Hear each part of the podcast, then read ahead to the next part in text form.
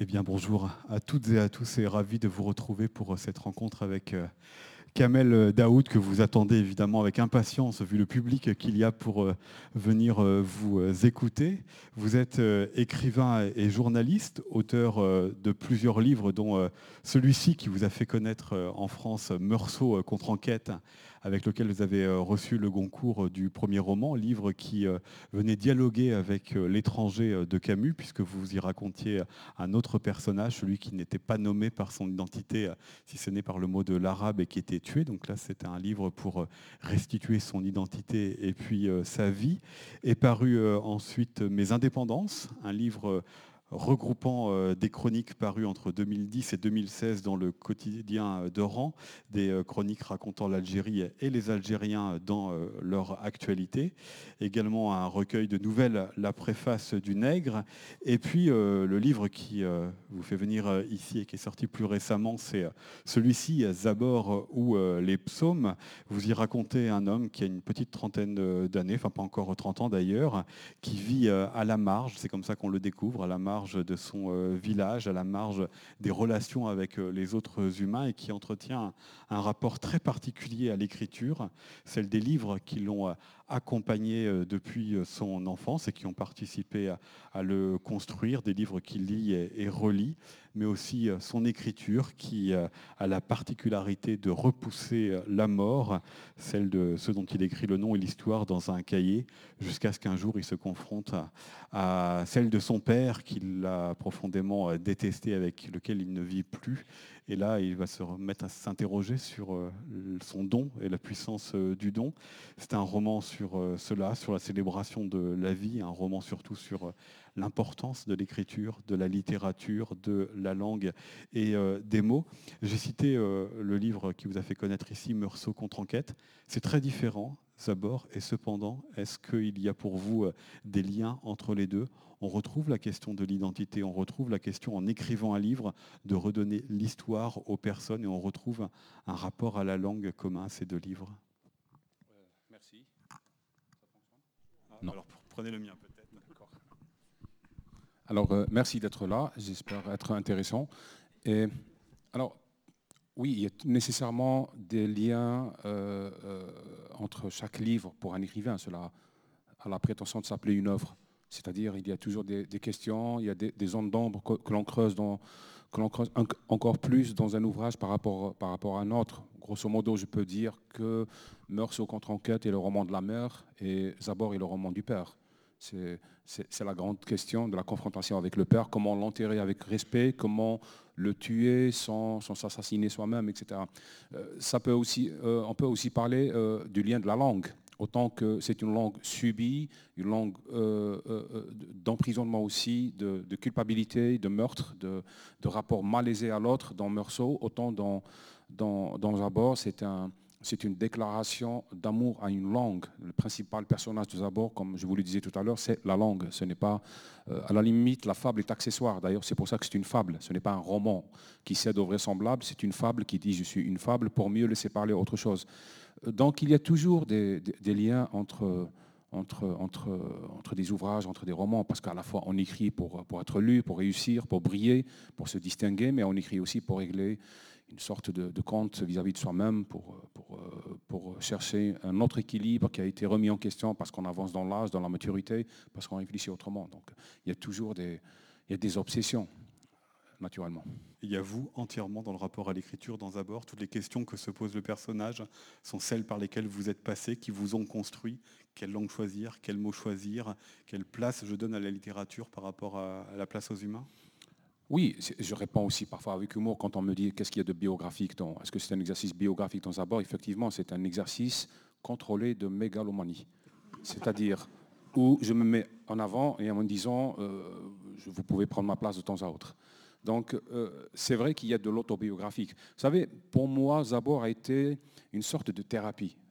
J'ai écrit Meursault, j'ai écrit d'autres romans avant en Algérie. Meursault, ça a été l'explosion.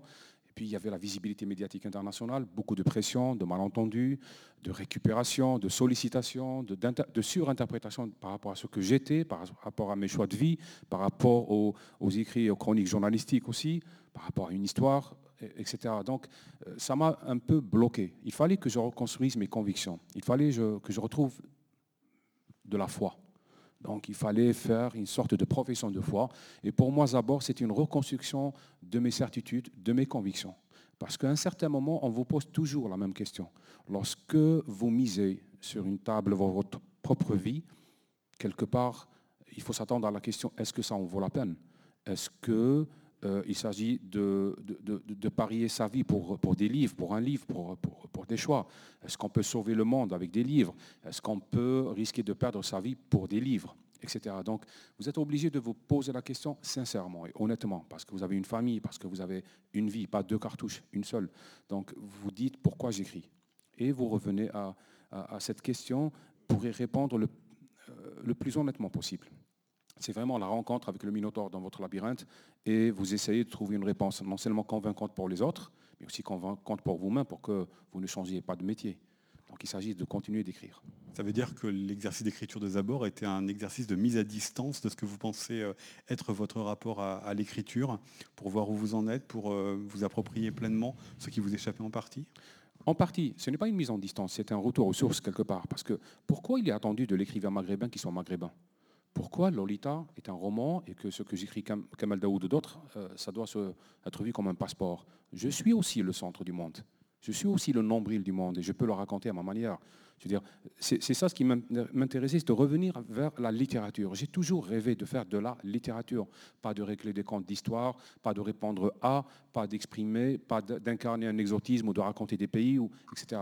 J'aime le faire, mais je voulais aussi me réapproprier, revenir vers, un, amour ancien, profond, euh, qui dure jusqu'à maintenant, c'est la littérature. La, passion que j'ai pour les livres, les livres que je n'ai pas lus, les livres que j'ai volés, les livres que j'ai imaginés, etc. Donc c'est un, retour vers, vers cette foi-là, vers, vers ce côté essentiel, lire, écrire, être sauvé par euh, les deux exercices, lire et, et, écrire. Donc il fallait que je revienne, après le brouhaha médiatique, vers quelque chose de de concret. Vous avez dit euh, être, être sauvé, mais est-ce que ce n'était pas aussi faire avec euh, ce qui vous est tombé dessus, qui aurait pu être une malédiction? Zabor s'interroge et est interrogé par les autres pour savoir si euh, son acte d'écriture est un don ou une malédiction, et lui-même se sent une responsabilité dans la manière d'écrire. Il, le dit à, plusieurs reprises, vous lui faites dire à plusieurs reprises ce qu'il écrit dans ses cahiers, il se sent responsable du fait qu'il soit encore là. Il construit son, arche comme Noé, regroupant tous ceux qui doivent vivre encore, il se sent responsable d'eux. Est-ce que ça, se fait aussi une de, vos questions? Je pense que c'est la question essentielle que se pose chaque écrivain à un certain moment. Il y a beaucoup qui diraient on n'est pas responsable de ce que, des conséquences de notre écriture. Ils peuvent, mais moi non. Euh, je, me sens responsable non seulement d'un point de vue éthique, mais aussi d'un point de vue de devoir de mémoire vis-à-vis des miens. Vous savez, naître dans un milieu qui n'était pas, enfin, de, gens qui ne savaient ni lire et écrire, pour moi, ça me, cette, cette coïncidence fabuleuse entre la futilité et la rareté et la singularité de toute vie. Qui, toute vie est absolument singulière, absolument nécessaire, mais elle est frappée par la futilité par deux aspects. La naissance, qui est quand même un, accident, et la mort, qui est quand même quelque chose d'indésirable. Pour moi, c'est ce déséquilibre-là qui est quelque part réparé par, le, par ce qu'on fait, par l'ouvrage et l'œuvre qu'on laisse. On répare plus ou moins la fatalité de la mort et notre absence par ce qu'on fait. C'est pour ça que je parle de responsabilité. J'ai ce mythe personnel de cette envie de croire que je peux raconter à la place de mes ancêtres, à la place des gens qui sont morts qui sont morts absolument parce qu'ils ne savaient ni lire, ni écrire, ni faire hériter. Et, j'y crois, c'est une mythologie. Je pense que chacun d'entre nous, dans chaque vie, on a besoin de croyances irrationnelles qui nous soutiennent. Moment de chagrin, de deuil, de joie, de séparation, de voyage. Donc, euh, on a besoin de cette part irrationnelle, de ces croyances. Donc, euh, je crois à cette sorte de, de, mythologie de la responsabilité de l'écriture, c'est-à-dire cette, cette, façon qu'avaient les poètes et, et, l'aide ancien de perpétuer la, bravoure ou la gloire de quelqu'un. La gloire, qu'est-ce que la gloire finalement? C'est une manière d'un petit peu de contourner ou de sursoir à la mort, même si le concerné meurt. Donc la littérature pour sauver le monde peut-être, pour sauver de l'oubli plus certainement? Essentiellement. On écrit toujours pour, pour, que, pour que la défaite ne soit pas absolue. Je répète souvent que lorsque vous êtes en prison, absolument dépossédé de votre liberté, de votre corps, euh, de votre famille, des êtres que vous aimez, qu'est-ce que vous cherchez? Un crayon et un stylo. Et un cahier pour écrire, pour résister, parce que c'est votre part irréductible que vous voulez exprimer au moment où vous êtes dépossédé de tout. Et à l'inverse, quand vous êtes surpuissant, quand vous êtes un empereur ou un amoureux, vous écrivez votre nom. Et vous voulez raconter votre histoire même à ceux-là que vous allez ennuyer. Mais vous le faites. En espérant qu'il y ait des lecteurs, parce que sinon ça ne permet pas de faire vivre complètement son histoire, complètement son écriture. Est-ce que ça c'est une question qui interroge Zabor dans le choix de la langue et même dans le fait d'écrire, puisque ce qu'il écrit est caché? Vous le racontez aussi vivant la nuit, allant enterrer ses cahiers pour que personne ne le trouve. Il y a cette question du choix de la langue qui l'interroge notamment dans sa relation euh, amoureuse à Jemila. Il écrit des lettres, sauf qu'elle ne sait ni lire ni écrire. Est-ce que pour lui, il n'y a pas en tous les cas sur une partie de sa vie, quelque chose d'incomplet dans l'écriture s'il n'y a pas d'autre lecteur que lui-même. Effectivement, c'est vrai, c'est toute la tragédie de la chose. Si vous êtes quelqu'un, un écrivain qui a été reconnu et qui a été lu et que votre propre mère ne peut pas lire vos ouvrages, il y a toujours quelque chose d'incomplet dans votre vie. Donc, euh, euh, quelque chose que vous ne pouvez pas guérir, mais qui à la limite euh, votre, cette chose-là qui vous fait mal, qui vous pousse encore à écrire, à creuser et à aller encore vers, l'avant. Euh, on rêve de lecteurs, on rêve d'avoir beaucoup de lecteurs, mais on est, fasciné par deux types de lecteurs peut-être. C'est ce que disait Hemingway, vous savez, il avait cette phrase magnifique, il disait on écrit toujours euh, sous le regard de quelqu'un, qui soit mort, vivant, aimé ou détesté. Il y a toujours deux ou trois personnes pour lesquelles vous écrivez. aussi là, on est dans la mythologie personnelle, dans le romantisme de, de l'acte d'écriture. Mais Zabor pose une question essentielle aussi dans la condition de l'écrivain au Sud. Qu'est-ce que écrire si je ne suis pas lu par tous? Qu'est-ce que écrire si je suis lu par une partie et pas par tout le monde? Qu'est-ce que écrire dans une langue qui est dite étrangère mais qui ne l'est pas? Peut-on écrire un livre sacré? Et peut-on sauver des gens parce qu'on écrit? Peut-on sauver des libertés parce qu'on écrit? Est-ce que l'écriture est essentielle? Je pense qu'on est euh, sur le chemin de crête sur cette question-là. C'est ce qui nous pousse à la fois à continuer, mais euh, à, remettre en, question à chaque fois le même, cette, cette fois-là en, la littérature. Aussi parce que ça fait changer sa place dans le monde. Euh, Zabor est quelqu'un euh, de maudit, quelqu'un d'à l'écart, quelqu'un que l'on ne croit pas ou que l'on méprise, sauf quand la mort approche et qu'on se dit que peut-être l'écriture peut être le moyen de se sauver. C'est grosso modo le cas de l'intellectuel aussi, au sud, au sud aussi, parce que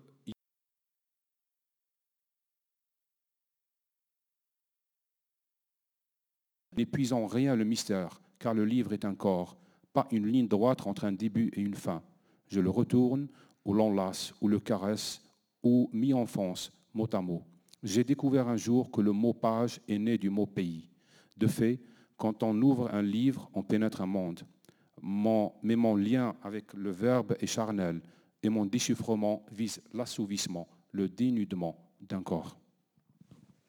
Merci pour. Euh, non, c'est le livre que j'ai récupéré. Vous allez garder le micro pour continuer à en parler. Je vous remercie pour ce, premier euh, extrait. Euh, vous avez parlé effectivement du, livre. Est-ce que le livre pour vous c'est un objet fini ou est-ce que ce n'est qu'une pièce d'un immense pulse Parce que la manière dont Zabor conçoit le livre semble être un chapitre parmi son grand livre qui s'appellerait Zabor. Il a l'impression que tout le monde doit être un livre complet. Zabor, aux yeux du personnage qui s'appelle Zabor, c'est d'abord un dictionnaire. Euh, c'est une sorte de dictionnaire amoureux d'une langue. Vous savez, le style se définit non, seulement, non par la possession d'un dictionnaire, on peut acheter Robert Larousse, etc. Le style, c'est reconstruire un dictionnaire personnel, redéfinir les mots, leur sonorité, leur liaison, leur, euh, sens, les investir de, son histoire personnelle, des accidents de, définition euh, aussi. Donc Zabor est, un, est une sorte de dictionnaire. Et puis en même temps, pour quelqu'un qui lit beaucoup, euh, Zabor finit par découvrir cette chose essentielle. Les livres se parlent entre eux. Ils, ont une sorte de conversation permanente. Ils s'évoquent, se rappellent. il y a une généalogie qui nous échappe chez, chez l'écrivain, d'accord?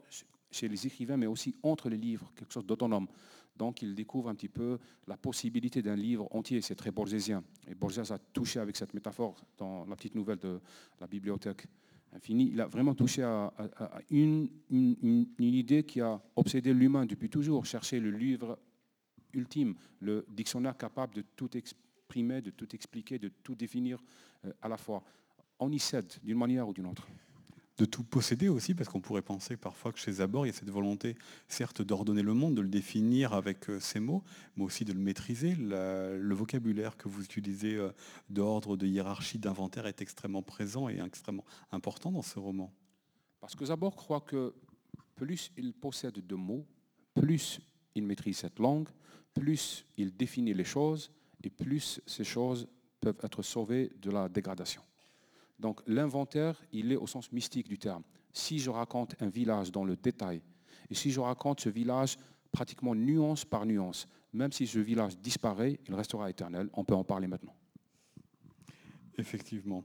Euh, il s'interroge aussi sur la puissance euh, des mots dans le corps. Et j'aimerais que vous nous expliquiez comment cette, euh, idée vous est venue. Parce que c'est ça son don. C'est en, écrivant les histoires, en écrivant les noms, il fait repousser la mort, il fait vivre un peu plus longtemps. Mais il s'interroge aussi un moment plus directement sur les, conséquences des mots dans le rythme du corps de ses lecteurs. Comment vous est venue cette idée? Est-ce que c'est aussi comme ça que vous écrivez en essayant de provoquer quelque chose dans le corps de vos lecteurs? Euh, c'est le but, mais je ne sais pas si je réussis. Mais euh, non, je pense qu'il y a un lien direct entre, entre, euh, entre l'écriture et le corps. L'écriture ne peut pas être incarnée s'il n'y a pas derrière un rythme, s'il n'y a pas une, histoire personnelle de, de, chaque mot, s'il n'y a pas une sensualité. Pour moi, la découverte de la langue française est essentiellement sensuelle. C'est une découverte clandestine de la sexualité et du voyage. Je pense que quand j'étais gamin, les deux choses que m'avait apporté la langue française, c'était la possibilité de voyager sans bouger et surtout la découverte de la sexualité de l'autre, de ce qui était totalement interdit.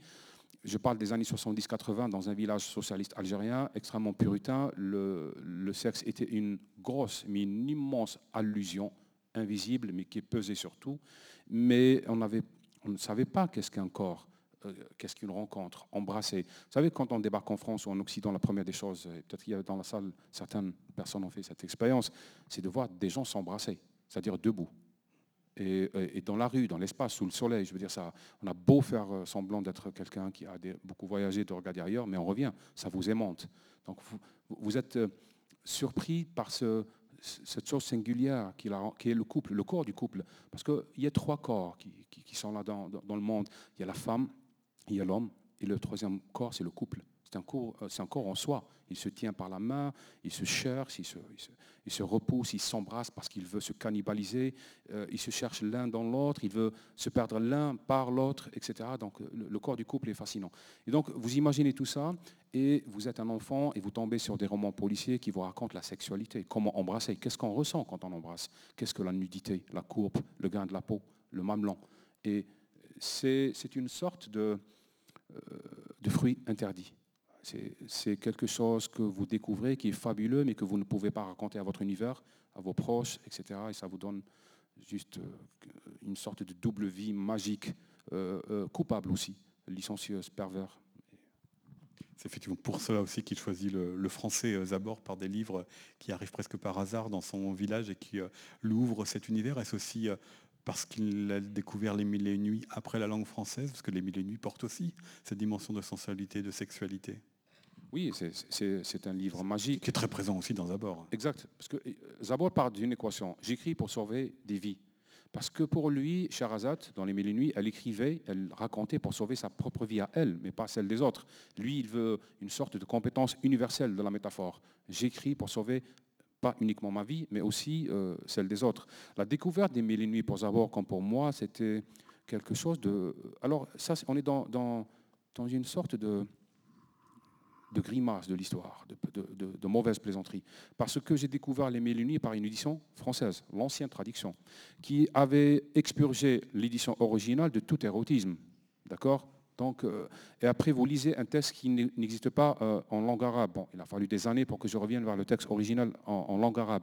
Et là, vous trouvez qu'il est encore plus surchargé, d'érotisme que la traduction euh, qui date beaucoup, enfin l'ancienne traduction qui datait beaucoup.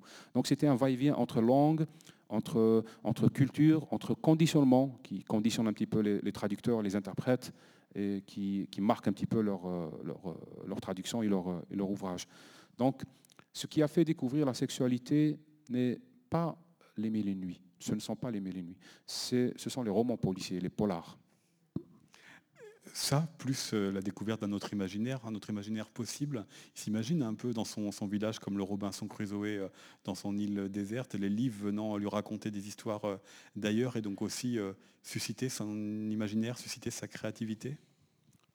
Enfin, Robinson Crusoe, pour moi, c'est la Robinsonade, c'est un mythe essentiel. Et c'est c'est un mythe qui me fascine jusqu'à maintenant. Le village est au bord du Sahara, que longtemps il a d'ailleurs appelé Sahara et pas, et pas Sahara, mais comme il est à l'écart, il peut se croire, il vit juste avec sa, tante et puis un temps avec son grand-père, donc effectivement il peut se croire complètement isolé du reste du monde. Oui, euh, enfin il reconstitue plus ou moins l'espace insulaire, dire il reconstitue un petit peu sa vie selon les, les grands moments de la Robinsonade, le naufrage, le désespoir, la reconstruction, la rencontre avec l'autre, la conversion de l'autre à soi ou de soi-même à l'autre, et, il y a, un, peu, un petit peu, il revit ce, mythe-là. Mais c'est ce qui est fascinant dans la Robinsonade, c'est cette possibilité dite, affirmée par l'homme, de reconstruire à partir d'un naufrage, à partir d'un désastre, à partir de, rien, du vide, et, de repeupler l'île. Robinson, chez Daniel Defoe, il repeuple l'île par quoi? Par un livre, la Bible, il y croit, il, lit et relit, et aussi par, euh, l'outil, par, par la récolte, par l'ordre euh, l'ordre positiviste de, son siècle, très conquérant, très supérieur, euh, par sa suprématie par, euh, par la suite. Il y a mille façons de réécrire ce, mythe. Michel Tournier le fait dans Vendredi le lame du Pacifique, qui pour moi un des plus grands romans que j'ai jamais lu. C'est extraordinaire cette, cette remise en perspective, cette façon de creuser une métaphore qu'on croit épuisée, celle de la rencontre d'un homme avec un autre, celle de la rencontre d'un homme avec un espace vide, avec le vide, et comment on surmonte ce vide, c'est comment on peuple l'univers finalement. Grande question finalement pour euh, que la, langue arrive à faire vivre. Je vous propose une deuxième lecture.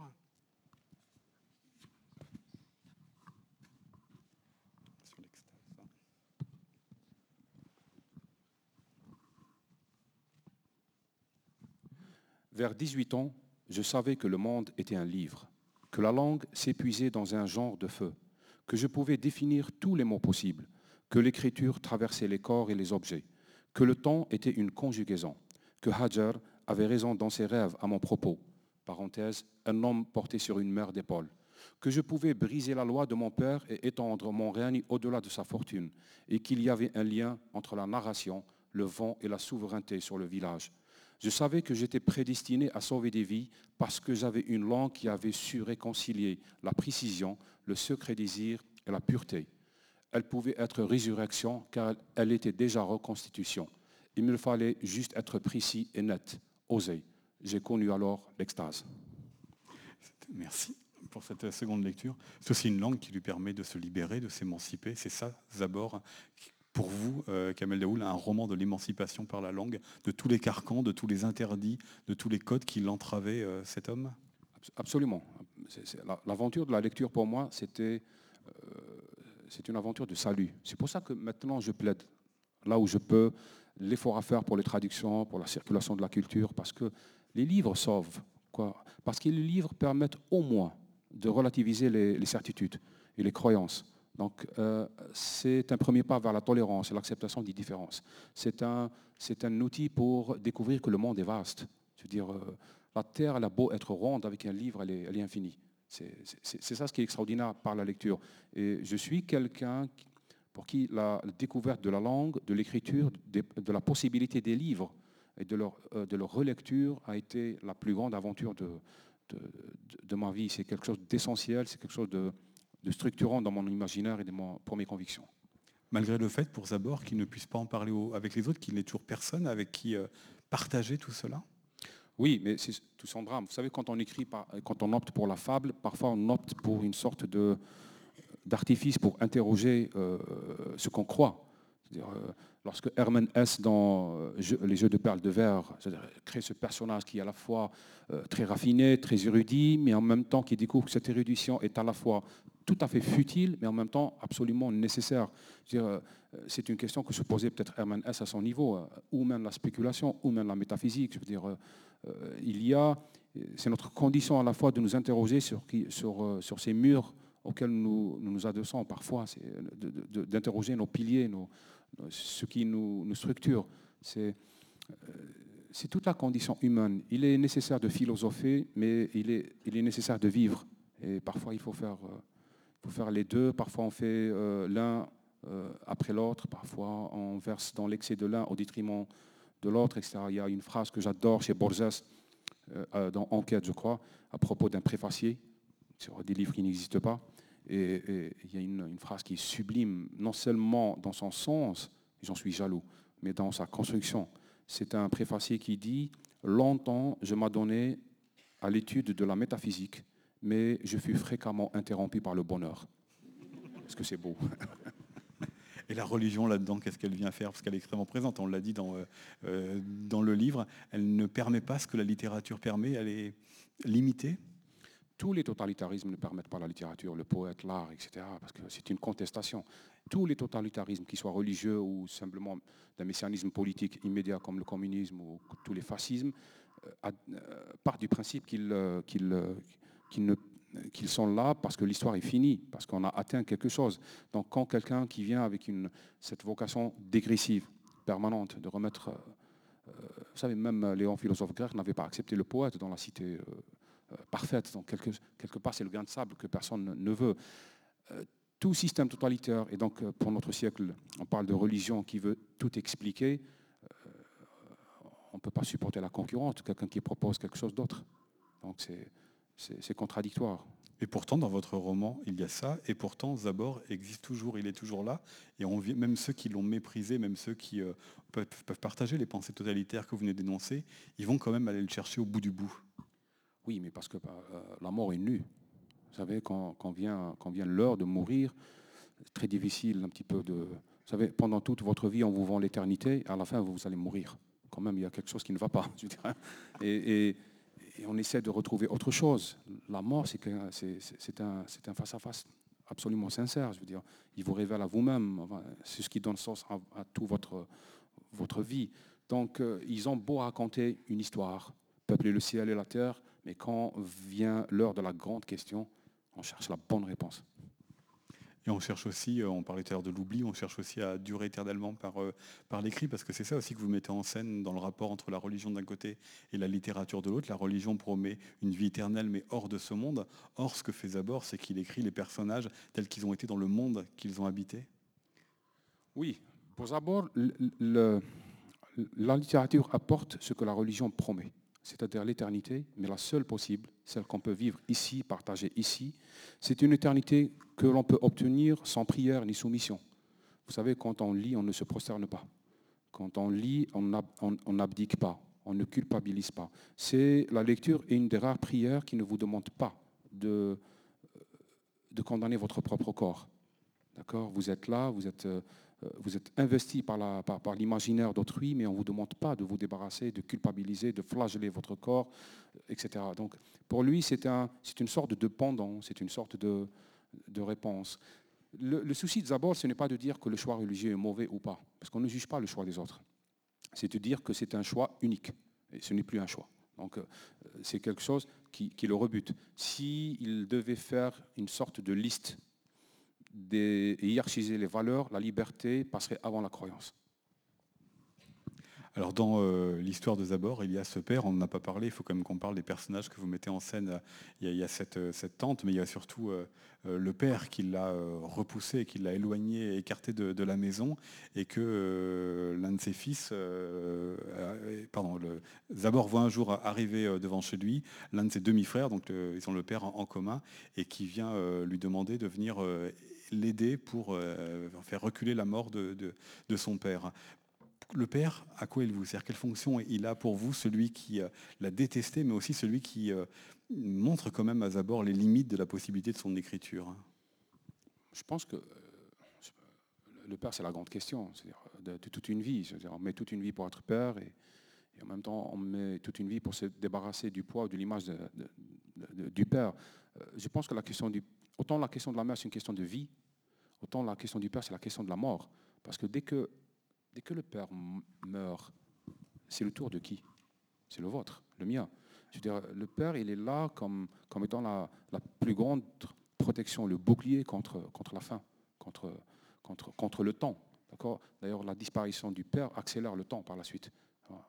On y va. Et en même temps, c'est une grande question d'héritage. Comment à la fois naître, d'accord accepter l'héritage d'autrui, perpétuer, mais en même temps rénover, renouveler, rafraîchir, etc.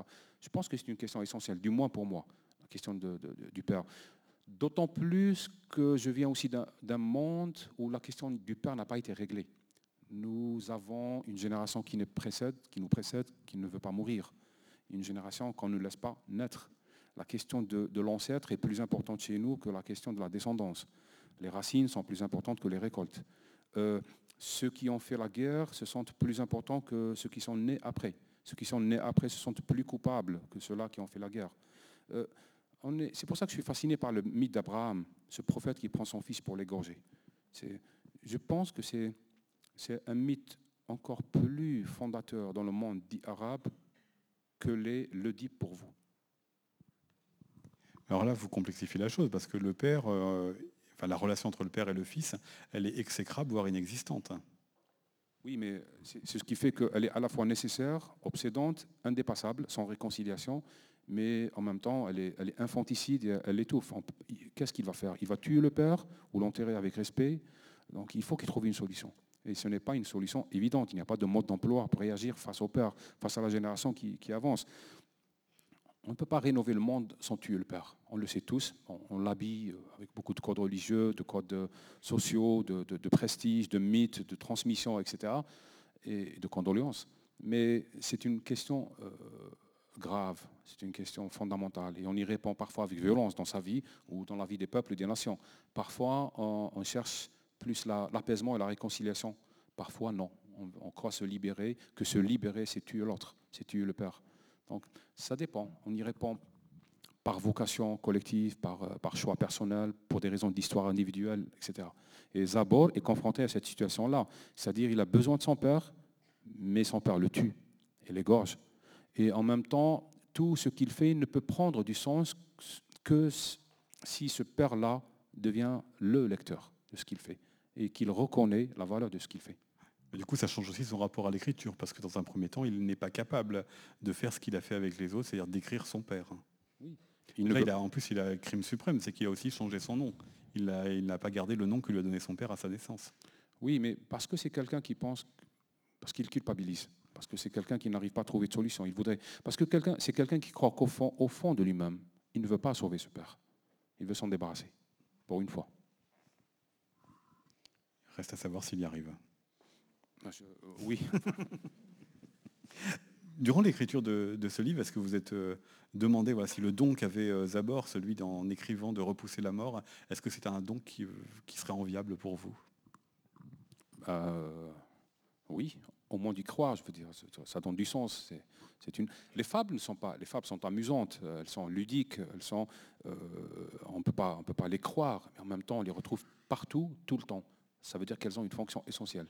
Elles répondent euh, à, la, nudité du monde. Vous savez, le réel est insupportable. Il y a, très peu de personnes capables de dire je vois le monde tel qu'il est. C'est insupportable. On voit toujours le monde à travers son histoire, des mots, des films, des, visages, des conseils. Mais le monde nu, dur, le monde sans mots, le monde sans, la médiation de la langue ou des imaginaires de la, culture de son pays ou, de sa propre culture n'existe pas. Il est, il, est, il est, très dur. Donc on a besoin de croire, d'avoir cette vision, quelque part, cette pensée magique avec le monde pour pouvoir survivre et pour pouvoir euh, continuer. C'est-à-dire qu'ici, la littérature viendrait peut-être donner un sens au monde, mais aussi apaiser possible, moi, de, de, faire partager, de, de relativiser des, croyances et donc d'introduire, comme je disais tout à l'heure, une possibilité, de tolérance, de, compréhension d'autrui, etc. Donc, euh, je pense que si Robinson euh, écrivait des livres et Vendredi écrivait des livres, je pense qu'ils auraient peut-être pu vivre ensemble sans chercher l'un ou l'autre à convertir l'un et l'autre. J'aimerais que vous nous parliez un petit peu du style que vous avez choisi, de l'écriture que vous avez choisi pour euh, Zabor, par euh, quel questionnement vous êtes euh, passé? Parce qu'il y a une multitude de langues dans ce livre. Il y a à la fois la langue du récit, la langue entre parenthèses et en Italie qui prend un peu de distance, et puis il y a les interventions régulières de, de, l'auteur qui pense au temps de la lecture en disant je m'égare, je vais trop vite, qui alerte parfois. Comment vous avez décidé ce style? Je pense Enfin, en tout cas pour moi, il n'y a pas de décision de style. Euh, il y a une sorte d'élan. Vous écrivez, après vous euh, réordonnez l'écrit pour qu'il soit euh, plus accessible, pour qu'il soit cohérent, pour qu'il ait de, de, l'unité. La décision, elle vient peut-être juste au début en, décidant à partir de quel point de, vue ou d'angle on va parler. À partir de, de, la mère ou, euh, du père, ou, etc. L'histoire peut être racontée par un personnage qui ne dit absolument rien. Dans Meursault contre enquête, par exemple, la mère, elle est là. Mais pour ceux qui ont lu le roman, la mère ne dit quasiment rien pendant tout le roman, sauf qu'elle conditionne toute l'histoire, elle pèse partout. Donc le personnage, l'angle de narration peut être occulté de cette manière-là. On peut, on peut choisir un autre angle, on peut choisir des, euh, des personnages qui éclairent beaucoup mieux, qui prennent un peu mieux de la distance. Donc, euh, donc ça dépend.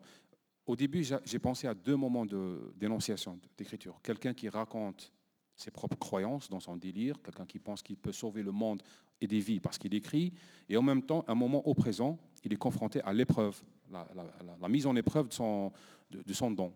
il est face à un cadavre ou un semi-cadavre, et il doit exercer ce talent dont il parle sans cesse, un petit peu avant, pendant et après. Donc il y a deux moments de, narration. Alors on est déjà presque au, terme de, la rencontre, parce qu'on n'a que trois quarts d'heure euh, ensemble. Mais euh, vu tous les sujets que vous avez abordés dans, ce livre, il est paru déjà il y a quelques mois en France et puis euh, au Maghreb, en Algérie, est-ce que les lectures qu'en font les lecteurs sont très différentes? Parce que les cultures ne sont pas les mêmes, les rapports à la langue ne sont pas les mêmes, et les rapports notamment ce que vous écrivez, à la fois sur le sacré, à la fois sur le corps et la sexualité, évidemment, ne sont pas les mêmes. Non, non, mais ça, ça c'est, je dirais pas, c'est en même temps, c'est le drame, c'est toute la tragédie de la traduction, mais en même temps, c'est toute la richesse du monde. Vous savez, il y a des lecteurs qui vont... Quand on écrit une histoire, on laisse des blancs. Ces blancs ne sont pas perceptibles, enfin, ils ne sont pas visibles sur la page, mais ils sont investis par le lecteur. On ne décrit pas, par exemple, si on est dans cette salle, on ne va pas dire que on va compter chaque lampe. Ça va être rébarbatif pour, euh, pour le lecteur. On dit que euh, les sports jouaient aux étoiles au-dessus de nos têtes. Et c'est suffisant pour que le lecteur investisse son propre, vécu cette, histoire-là. Et c'est ce qui fait que parfois le lecteur est beaucoup plus intelligent que l'écrivain. Il découvre des sens que l'écrivain n'a pas cru y mettre.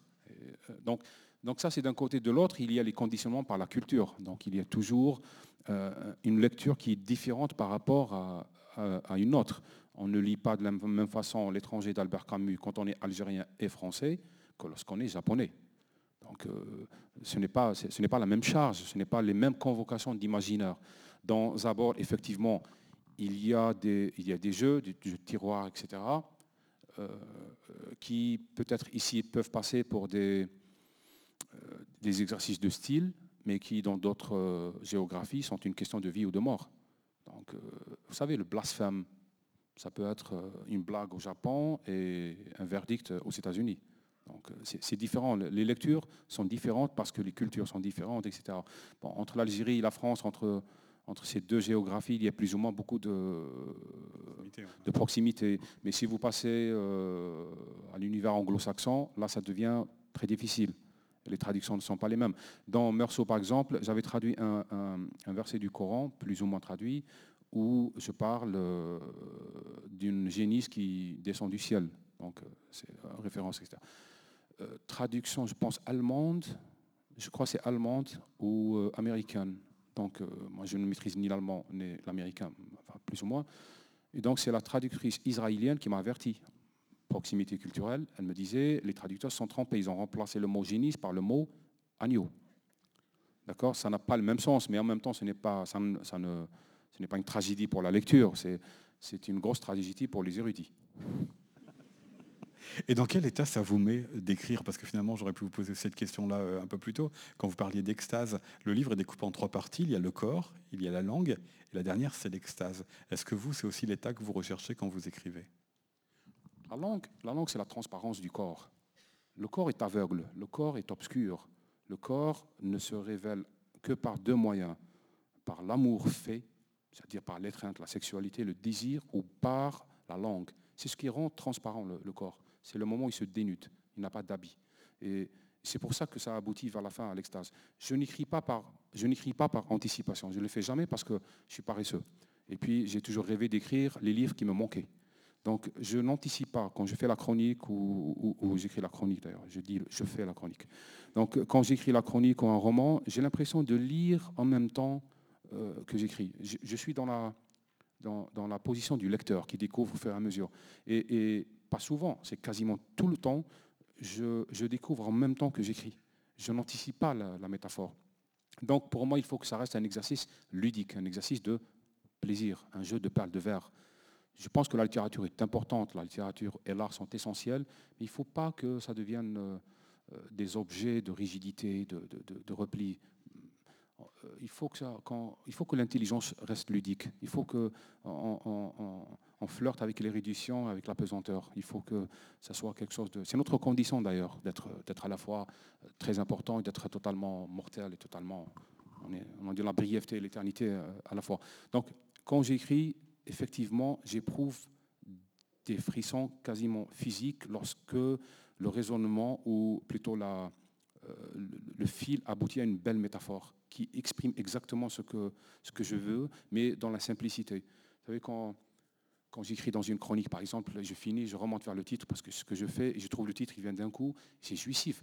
Écrire que l'automne est le plus grand et le plus vieux livre du monde au nombre des feuilles c'est jouissif. en même temps, c'est troublant, parce qu'il y a vraiment quelque chose qui vous échappe. Hein. Or, tout, c'est troublant parce qu'en même temps, il y a quelque chose qui vous échappe. Or, tout est en vous, tout vient de vous. Non. J'ai toujours eu cette impression de voler quelqu'un d'autre. Donc, euh, c'est exactement. Non, mais sérieusement, je ne suis jamais intelligent quand je réfléchis. Si je me mets à réfléchir sur l'acte d'écriture, je bloque. Je, je, suis dans la pause, je suis dans l'artifice, je suis dans la posture. Et c'est le moment où je ne suis pas dans cette posture-là, où je ne réfléchis pas. Alors c'est assez c'est assez fin. Comme, il faut être dans une attitude, je crois que c'est Valérie qui disait ça ou je me trompe. Euh, il faut être dans une attitude de, totale vigilance, de disponibilité, d'ouverture et en même temps de, laisser aller. C'est assez, c'est entre les deux. Ce qui fait que vous exercez de la rigueur par le style et l'écriture, mais vous êtes ouvert à toutes les mélodies, à toutes les, toutes les possibilités de gambader, de sauter entre un mot et un autre, à, forcer du sens, à forcer les mots à détruire des clichés. Parce que la langue a tendance à aller vers le cliché. C'est comme l'eau. Elle est peureuse, elle va vers les creux. Donc il faut l'agiter pour qu'elle vive. Merci, monsieur l'agitateur. Je vous propose.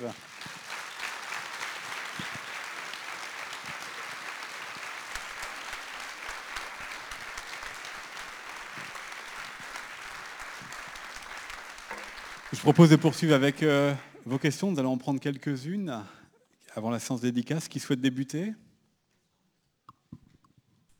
Nous avons une question en haut à droite. Vous nous avez dit que votre euh, livre était un conte. Il se trouve que sur euh, la, la, comment s'appelle? La, première page qu'on lit, là, c'est marqué roman. Donc la, même, la question que je me pose, c'est est-ce que c'est Actes Sud, votre éditeur, qui, a choisi de le désigner comme un roman ou est-ce que vous avez participé à cette nomination puisque vous nous parlez d'un conte? D'une fable. ah, d'une fable, pardon, excusez-moi. on n'est pas très loin. Justement. Eh j'ai entendu conte, euh, je suis désolée. Non, il n'y a pas de souci. J'allais vous répondre que justement, je n'ai pas parlé de conte, mais de fable. Et qu'est-ce que la... Enfin, c'est toute une, c'est un travail pour, les universitaires de parler des genres et de qu'est-ce qu'un roman, comment on peut définir le roman par rapport au récit, par rapport à la confession, etc. Je pense que la discussion n'est jamais close. Mais une fable, dire que c'est une fable, la parabole, user de la parabole pour une, un exercice de, romancier, je pense que c'est possible et on peut le désigner par roman. Je parlais tout à l'heure de, des Jeux des perles de verre, qui, qui est une fable, quelque part, philosophique. Ben, on la qualifie de roman. Il n'y a pas de. Je pense pas. Je n'ai pas vu de ré en fable chez les libraires pour le moment. Oui, oui, mais c'est pour vous dire que le genre, il est assez. Euh, c'est pas cloisonné, c'est pas strictement cloisonné, et ça dépend des époques, ça dépend de ce qu'on fait, ça dépend de ce que. Euh, il y a des écrivains qui ont écrit de très belles fables, mais qui sont, des, euh, qui sont des romans au sens. Maintenant, si on revient à la définition stricte du roman, tel qu'il a été décidé à partir du XXe siècle, enfin du XIXe jusqu'à maintenant, on n'est pas dans la, on n'est pas dans le genre, l'orthodoxie du genre strictement. Vous, vous, avez raison, mais je pense que c'est assez, euh, euh, je pense que c'est assez valable dans les deux sens. On peut dire oui, on peut dire non, mais. Une nouvelle question, également haut à droite.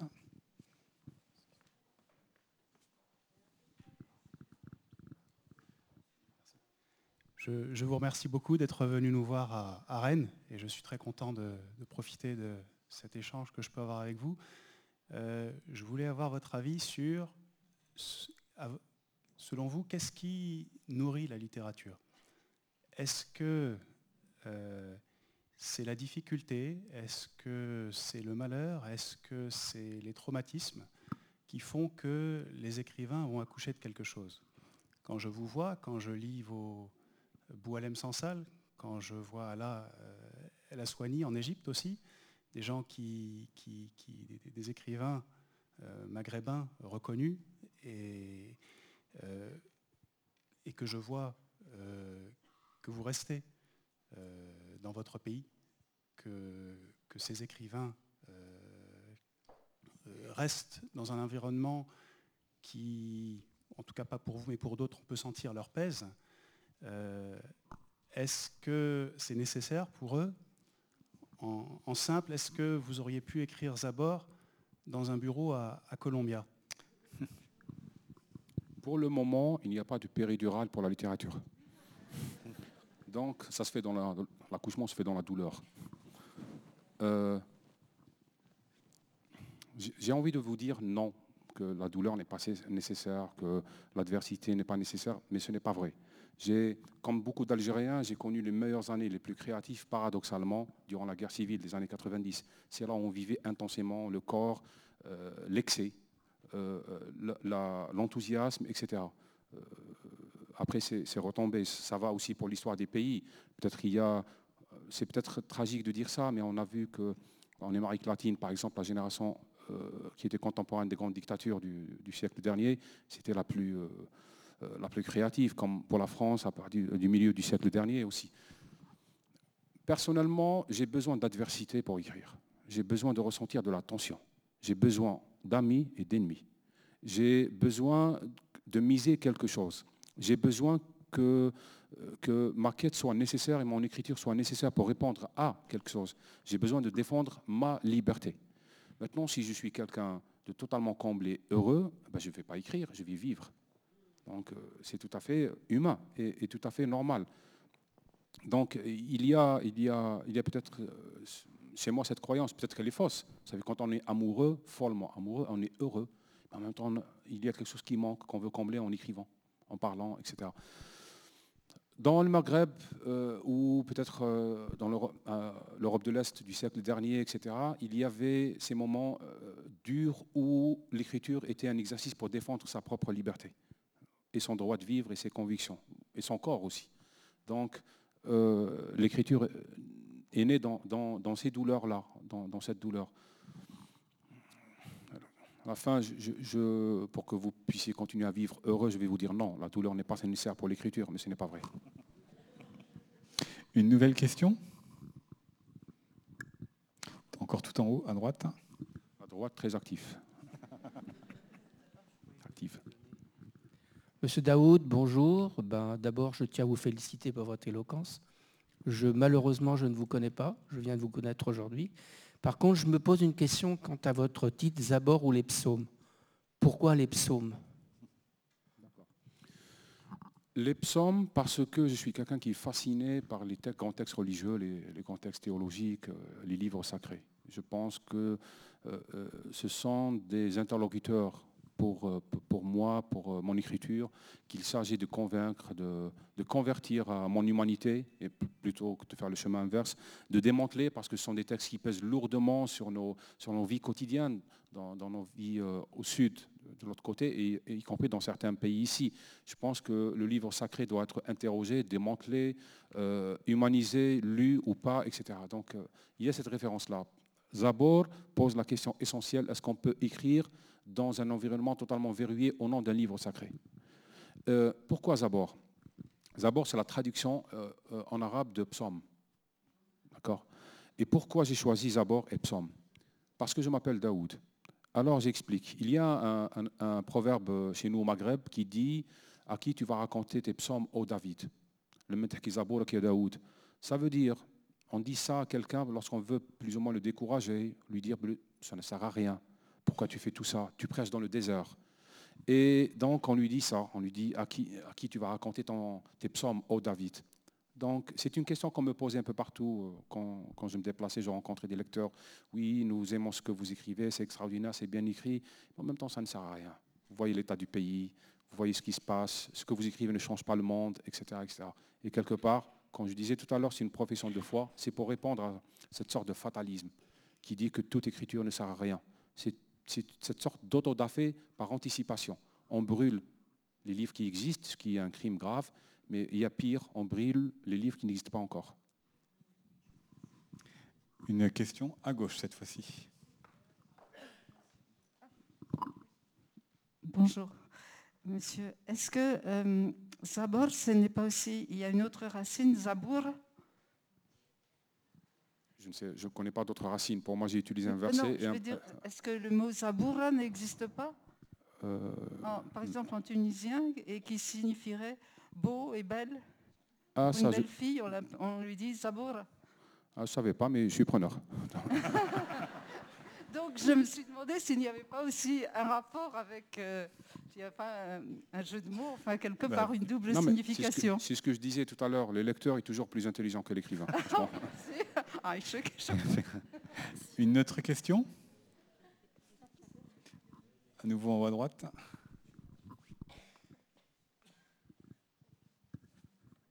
Euh, bonsoir, Monsieur Daoud. Est-ce que vous êtes revenu à Aboukir après le livre? Chaque semaine, quasiment. Parce que ma mère habite là-bas.